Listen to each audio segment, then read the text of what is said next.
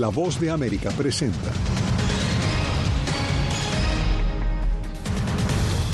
Coordinación para la lucha contra el fentanilo y el tráfico ilegal de migrantes, temas clave durante el encuentro entre los presidentes de México y Estados Unidos. Versiones contradictorias. Naciones Unidas pide acceso a Gaza para investigar posibles crímenes de guerra. Estados Unidos anuncia mayores controles en su frontera sur. Reporta un incremento de las deportaciones. Y en México, otro periodista es asesinado. Tres sospechosos ya están en custodia de las autoridades.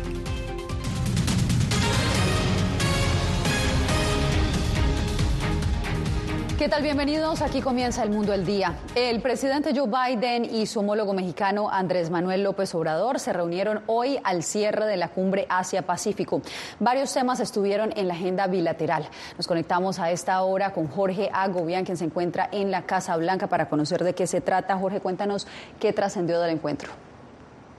Jasmine, lo primero que hay que reportar es que no hubo acuerdos o nuevos acuerdos tras esta reunión bilateral entre el presidente Joe Biden y su homólogo mexicano Andrés Manuel López Obrador. Pero como se esperaba, el tema del contrabando ilícito de fentanilo manejó realmente la agenda. Allí estuvieron hablando durante varias horas los, no solo los líderes de estos dos países, sino el ejecutivo que eh, conformaba estas delegaciones. Todos ellos relacionados al tema de la seguridad nacional. El presidente Biden agradeció al presidente mexicano por su apoyo en la lucha contra el fentanilo que ingresa a través de la frontera sur de Estados Unidos y que ha generado una crisis sin precedentes de sobredosis en el país. Y todo esto pues mezclado también con un acuerdo que alcanzó el presidente de Estados Unidos con su par chino Xi Jinping esta semana también en San Francisco para combatir ese tema del fentanilo. Pero vamos a escuchar parte de las declaraciones de los dos líderes. Hemos visto en nuestra cooperación en materia de seguridad, trabajando codo a codo para combatir el tráfico de armas, combatir el crimen organizado y abordar la epidemia de opioides, incluido el fentanilo. Cuando hablemos en privado, quiero hablarles sobre mi gran conversación con Xi Jinping sobre ese tema.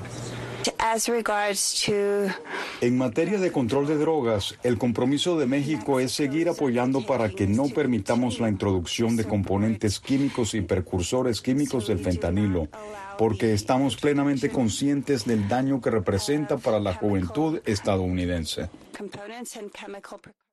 Según funcionarios estadounidenses y de la Casa Blanca dijeron luego de esta reunión que los dos líderes también buscarán tratar de que otros países del hemisferio occidental se unan a esta lucha contra las drogas, sobre todo a las drogas sintéticas. Por otro lado, también el tema de la migración estuvo en la agenda de los dos líderes, aunque no hubo acuerdo sobre esto, se comprometieron a seguir creando estrategias para minimizar la llegada de migrantes indocumentados a la frontera y los cruces irregulares. Importante también, según funcionarios de la administración, hablaron sobre la actual crisis institucional en Guatemala y las preocupaciones tanto de Estados Unidos como de México por un posible repunte en la migración de personas desde ese país centroamericano hacia Estados Unidos.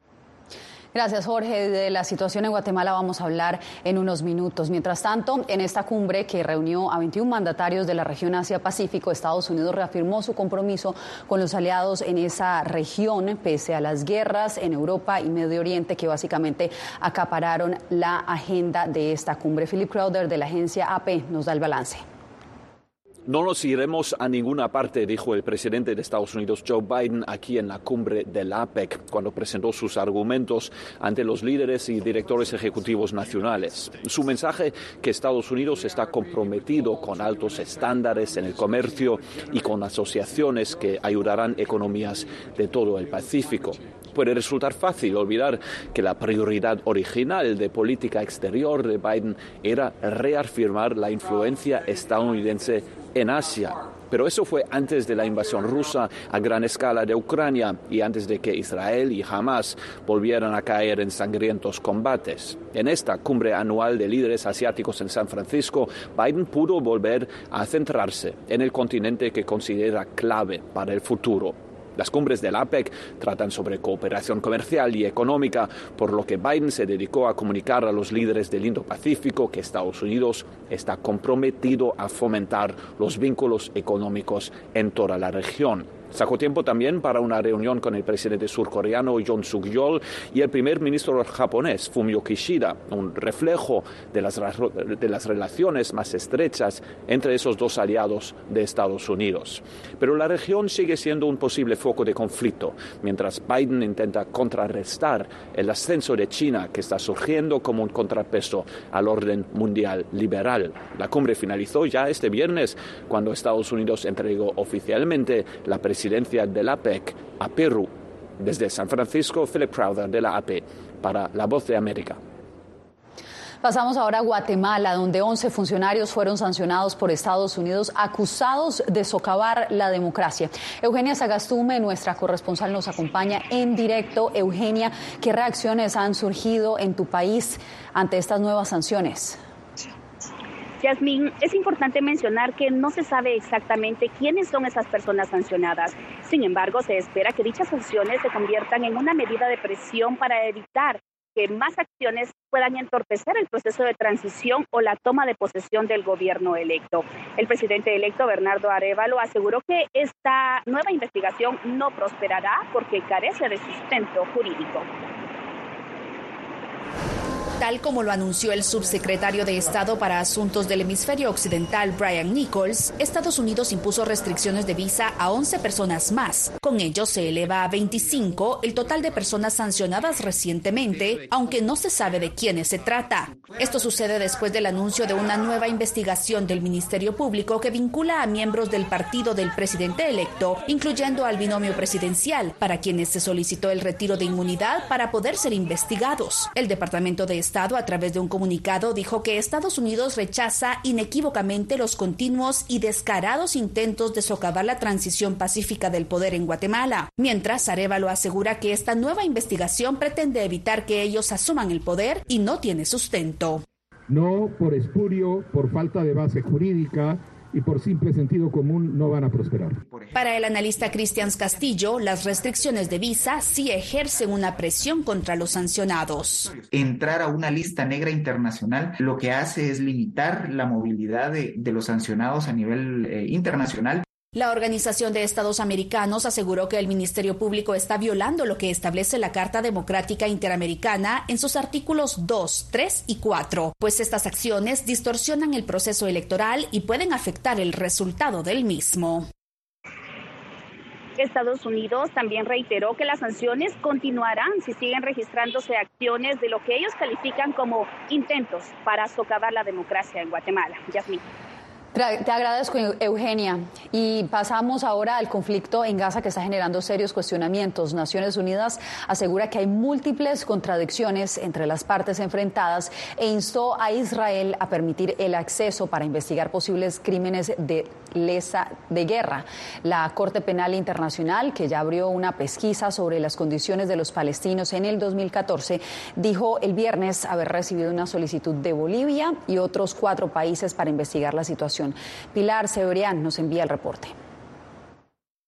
El asalto israelí al hospital Al-Sifa o las continuas agresiones a hospitales han llevado a Naciones Unidas a pedir una investigación internacional. Según el alto comisionado para los derechos humanos, haría falta un equipo independiente que investigue si jamás ha utilizado los espacios sanitarios con fines militares o si Israel ha incumplido la ley internacional al ocuparlos con sus tropas. El derecho internacional humanitario brinda protección especial a los hospitales, por lo que es necesario hacer un esfuerzo adicional para garantizar que los pacientes y el personal médico estén protegidos. Quisiera que una investigación internacional independiente descubriera lo que realmente está sucediendo. Asimismo, la organización elevó alertas por la situación de hambre y exhortó a Israel para que deje de utilizar el agua como arma de guerra. Los cortes eléctricos y la carencia de combustible dificultan su purificación. Israel, en respuesta a la solicitud de Estados Unidos, aseguró que permitirá la entrada diaria de dos tanques llenos de combustible, pues su ausencia amenaza las operaciones humanitarias en la zona. El suministro suministro de alimentos y agua es prácticamente inexistente en Gaza y solo una fracción de lo que se necesita llega a través de las fronteras. Con el invierno acercándose rápidamente, los refugios inseguros y superpoblados y la falta de agua potable, los civiles se enfrentan a la posibilidad inmediata de morir de hambre.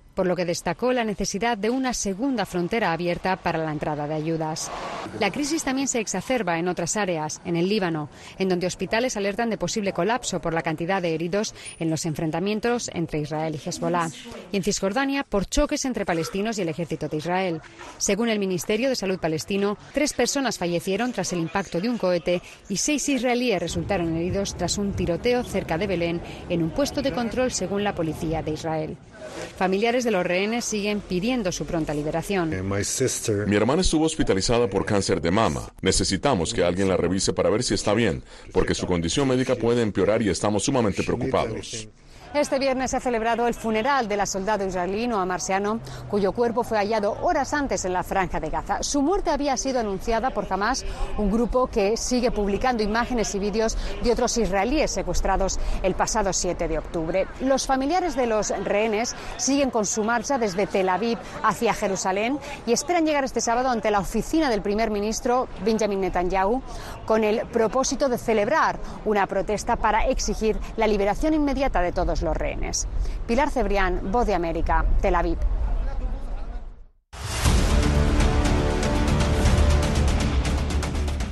El gobierno estadounidense informó que ha deportado durante los últimos siete meses a más de 380 mil migrantes que no lograron demostrar una base legal para permanecer en el país. Paula Díaz con la información. Diariamente salen desde Estados Unidos aviones llenos de inmigrantes a diferentes países, entre ellos Venezuela y Cuba, dos de las nacionalidades de donde más están llegando migrantes.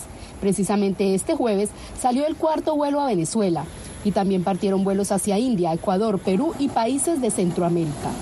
Desde el 12 de mayo hemos repatriado más de 380 mil personas que cruzaron nuestra frontera de manera ilegal, incluyendo más de 60 mil miembros de familias. Esta cifra quintuplica las deportaciones realizadas en todo el 2022, cuando se expulsaron 72.177 inmigrantes a más de 150 países en todo el mundo. El subsecretario de Seguridad Nacional, Blas Núñez, dijo que han proporcionado la mayor cantidad de vías legales para asegurar un ingreso ordenado al país y advirtió a quienes cruzan la frontera ilegalmente. Van a enfrentar consecuencias que incluyen la repatriación, una prohibición mínima de admisión de cinco años y también pueden ser sujetos a procesos penales si eh, siguen cruzando de manera ilegal. Entre tanto, el Departamento de Estado asegura que los diferentes programas establecidos por el gobierno para proveer vías legales de entrar al país están funcionando. Más de 2.000 personas han llegado a los Estados Unidos. Cientos de solicitantes adicionales se encuentran en las etapas finales del procesamiento y llegarán a, Estados Unidos en las próximas semanas. Mientras los funcionarios afirmaban un descenso en los cruces de indocumentados, un grupo de alrededor de mil migrantes cruzaba este jueves la frontera por el área de Eagle Pass, en Texas, ante la mirada de miembros de la Guardia Nacional. Paula Díaz, Voz de América, Washington. El gremio periodístico mexicano está de luto ante el asesinato de otro periodista. Anareli Palomares nos da los detalles. El fotoperiodista Ismael Villagómez perdió la vida tras recibir un balazo en el ojo mientras conducía un taxi de la plataforma InDriver en horas de la madrugada. Los presuntos tres responsables fueron detenidos. Traían consigo los celulares de la víctima. Una vez terminadas sus funciones eh, en el periódico El Heraldo, como está acertadamente El Heraldo de Juárez, terminaba, trabajaba en la plataforma InDrive era conocido como Tyler y tenía 20 años de trayectoria periodística. A primera vista, su muerte no está relacionada con su principal labor. Ni teníamos ninguna noticia de parte del compañero Ismael Villagómez de que haya tenido alguna amenaza o, alguna situación que, pudiera relacionarse con, con este hecho. Desde agosto del 2021 trabajaba en el Heraldo de Ciudad Juárez. Estamos exigiendo que se esclarezca cuál fue el motivo, la razón o la causa que llevó a arrebatar la, la vida de esa manera a nuestro compañero. Villagómez se convirtió esta semana en el quinto periodista en ser asesinado en México en lo que va del año. Y eso no es lo peor. Las estadísticas indican que México es uno de los 12 países donde la mayoría de los asesinatos de periodistas quedan impunes. Anareli Palomares, Voz de América, México. Argentina termina campañas de cara al balotaje que definirá al nuevo presidente. ¿Quién se perfila como ganador? Les contamos qué dicen las encuestas.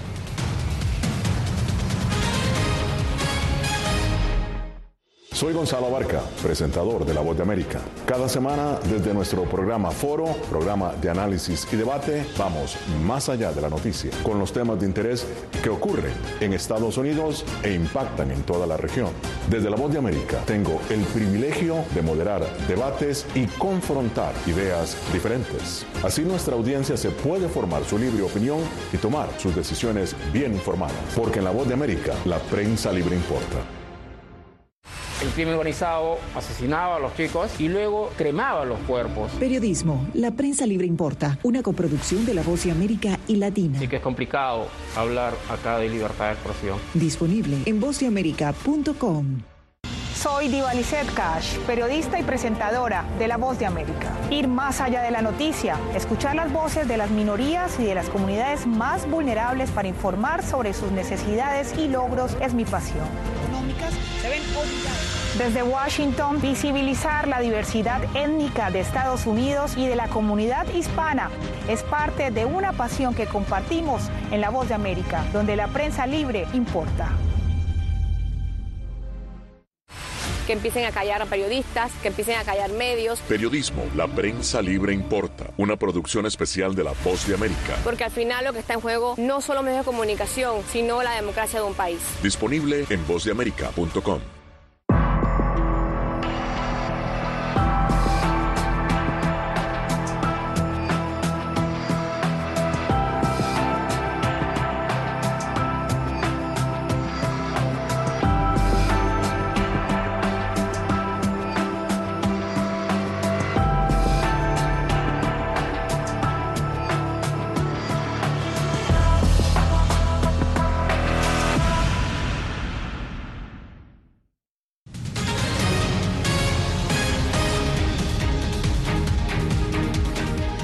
El Departamento del Tesoro de Estados Unidos alivió más sanciones que pesaban sobre Venezuela.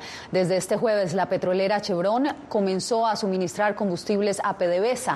En octubre, el gobierno de Estados Unidos anunció un levantamiento amplio de sanciones a los sectores petrolero y gasífero de Venezuela como un incentivo a los acuerdos políticos alcanzados entre el gobierno de Nicolás Maduro y la opositora Plataforma Unitaria.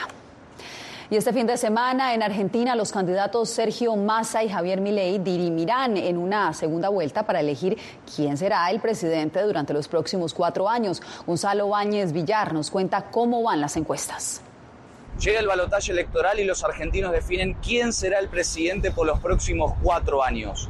Este domingo más de 35 millones de personas tendrán la opción de elegir entre el actual ministro de Economía y candidato oficialista Sergio Massa o el economista liberal Javier Milei. Estamos frente a la elección más importante de los últimos 100 años. Voy a hacer todo para de acá al domingo tratar de que cumplamos este sueño colectivo. Sergio Massa fue el candidato que más votos obtuvo en las elecciones generales de octubre pero Javier Milei podría contar con el apoyo del electorado de la centro-derecha. Esto hace que prácticamente no haya ningún candidato favorito y ninguna encuestadora se anima a arrojar un resultado concreto. Si tengo la responsabilidad del 10 de diciembre de gobernar la Argentina, voy a dejar mi piel, mi alma y toda mi fuerza para que construyamos ese país que hoy es una utopía para nosotros. Es importante que en primer lugar tengan conciencia que el 63% de los argentinos ya le dijo que no al kirchnerismo porque hicieron la peor elección de su historia. La elección se llevará adelante en medio de un fuerte desencanto social con la dirigencia política y un grave malestar producto de la situación económica que vive la Argentina un país que tiene una inflación interanual cercana al 140% y una pobreza que alcanza al casi 40% en la sociedad. Gonzalo Báñez Villar, Voz de América, Buenos Aires, Argentina. En Ecuador, tras seis meses de la disolución del legislativo, ya se posesionó la nueva Asamblea Nacional. Néstor Aguilera nos trae los pormenores. A menos de una semana de que Daniel Novoa tome posesión como presidente de los ecuatorianos, este viernes se instaló la nueva función legislativa que reemplaza la disuelta por el mandatario Guillermo Lazo en mayo pasado. El principal desafío será recuperar la confianza ciudadana, explicó a La Voz de América su nuevo titular. Resolverle sus gravísimos problemas de la manera más rápida posible, porque son muy graves generar una gobernabilidad para el gobierno. Sin embargo, en la práctica también deberá buscar soluciones frente a temas como el aumento desmedido de la violencia. Según datos de la Policía Nacional, entre enero y el 9 de noviembre de este año se han registrado 6.631 muertes violentas, un 72% más que en el mismo periodo el año pasado. El país se está desangrando, casi 7.000 muertos, va a terminar el 2023. Todos los sectores estamos conscientes que debemos luchar contra la inseguridad. Estudios de opinión revelan que la generación de empleo constituye la segunda demanda de los ecuatorianos. Y si bien el desempleo en el tercer trimestre del año se ubicó en 3,8%, la tasa de subempleo llegó a 20% y la de empleo adecuado se ubicó en 36,2%, de acuerdo con datos oficiales. Un año y medio no va a ser suficiente para resolver todos los problemas del país, pero dependerá muchísimo de la voluntad de los legisladores para poder llevar este país a buen puerto. La nueva Asamblea Nacional, que estará dominada inicialmente por una alianza entre el Partido de Gobierno, el Partido Social Cristiano y la Revolución Ciudadana del expresidente Rafael Correa, cumplirá funciones durante año y medio, hasta mayo de 2025. Néstor Aguilera, Voz de América, Quito. Hacemos una breve pausa y volvemos en minutos. No se mueva. Soy Verónica Villafañe, corresponsal para La Voz de América en Los Ángeles. La Voz de América me ha dado el espacio para contar las historias de personas excepcionales y continuar informando sobre las noticias más importantes y relevantes para nuestra audiencia, presentando los hechos de forma imparcial y con fuentes confiables, principios fundamentales del periodismo. Por eso valoro trabajar con La Voz de América, donde la prensa libre importa. Actualidad. Que la inteligencia artificial va a estar presente en nuestro día a día. Intentan sacarse de encima a trabajadores. Análisis. El cambio climático está teniendo muchísimos impactos. Que afecta siempre a los más vulnerables. La región necesita ayuda. Debate. Eh, proteger a las escuelas con armamentos. Es una total eh, ridícula, es algo inverosímil. Con la información más allá de los titulares. Todas las semanas por La Voz de América. Desde Washington, le saluda Gonzalo Abarca. Soy Claudia Saldaña, corresponsal de La Voz de América en El Salvador. Ejercer el periodismo es un desafío que crece constantemente frente a la complejidad del escenario político de mi país. Presentar todas las voces, todos los ángulos y el contexto nos permite ofrecer a ustedes, nuestras audiencias, un panorama más completo de nuestra realidad. La imparcialidad está en el ADN de la BOA y me siento orgullosa de ser parte de este gran equipo de profesionales que demostramos cada día por qué la prensa libre importa poder ser la voz de la denuncia de tantas personas que sienten fuertemente vulnerados sus derechos. Una de las, de las patas que sostiene la democracia debe ser la libertad de prensa. Periodismo, la prensa libre importa, una coproducción de La Voz de América con nuestras afiliadas en la región. ¿Cómo garantizar que las voces lleguen a quien tienen que llegar? Impunidad, indolencia de la justicia son nuestros principales enemigos. Disponible en vozdeamerica.com.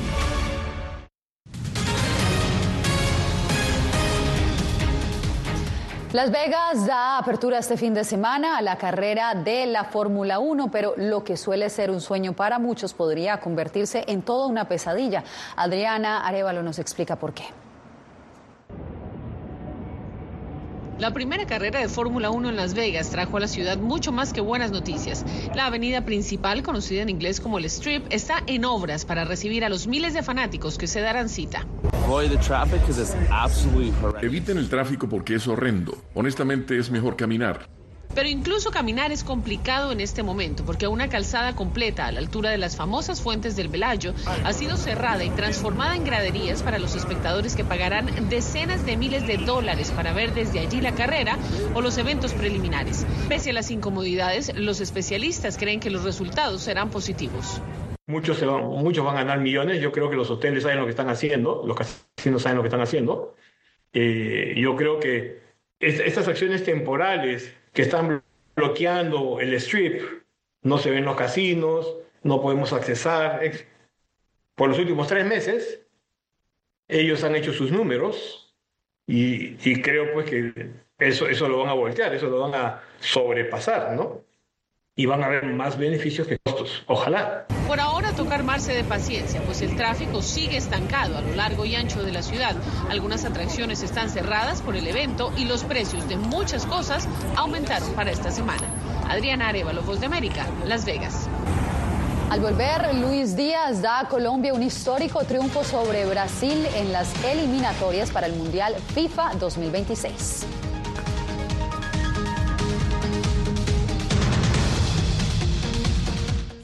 Hola, soy Natalisa Las Guaitero, conductora de La Voz de América. Desde pequeña desarrollé un gran deseo por darle voz a aquellos que son invisibles por una u otra razón. Ya ha sido reforzada. Me enorgullece ser parte de La Voz de América, un equipo en el que la ética y la búsqueda de la verdad siempre son el norte.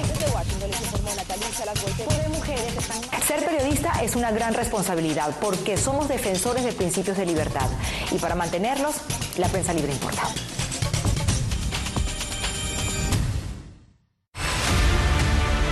No concibo una democracia sin, sin periodistas. El libreto manda a un conflicto constante con la prensa independiente, con los medios de comunicación. Periodismo, la prensa libre importa, una coproducción de La Voz de América con nuestras afiliadas en la región.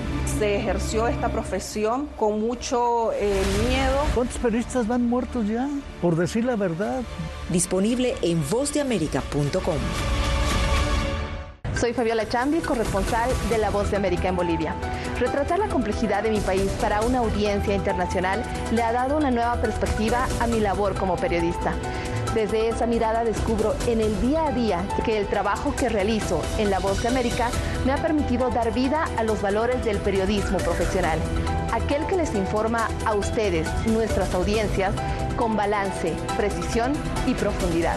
Porque en La Voz de América, la prensa libre importa.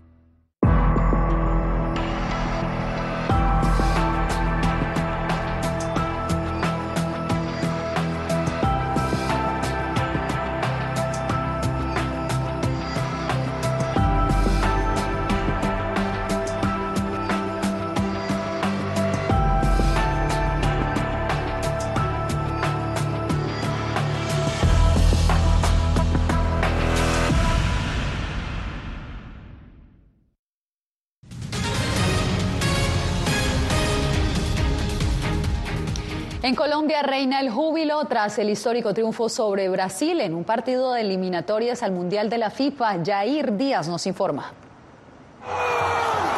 Esta es la emoción desbordante de Luis Manuel Díaz, padre del delantero de la selección Colombia, Luis Díaz, quien en este partido no solo jugaba para las eliminatorias al Mundial 2026, sino que celebraba la libertad de su padre tras permanecer 13 días secuestrado por la guerrilla del ELN. Se lo merece Luchito por lo que vivió estos días, él y su familia. Empezamos rezando para que, para que aparezca el papá y, terminamos festejando los dos goles de, de Lucho. Dos goles históricos en el Metropolitano de Barranquilla del delantero Luis Díaz, con los que la selección Colombia por primera vez le gana a Brasil en unas eliminatorias mundialistas. Trabajamos de la mejor manera en una cohesión en grupo muy, muy importante y eso nos llevó a la gran victoria. En la quinta fecha de eliminatorias, además de la victoria colombiana ante Brasil, Bolivia le ganó 2 a 0 a Perú. Venezuela y Ecuador empataron sin goles. Uruguay derrotó 2 0 a Argentina y Chile y Paraguay igualaron 0 por 0. Ahora Colombia se prepara para el encuentro del próximo martes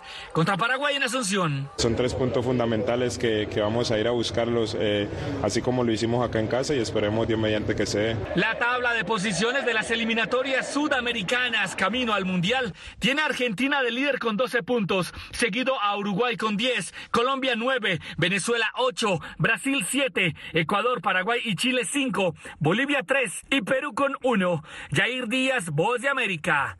먹었다.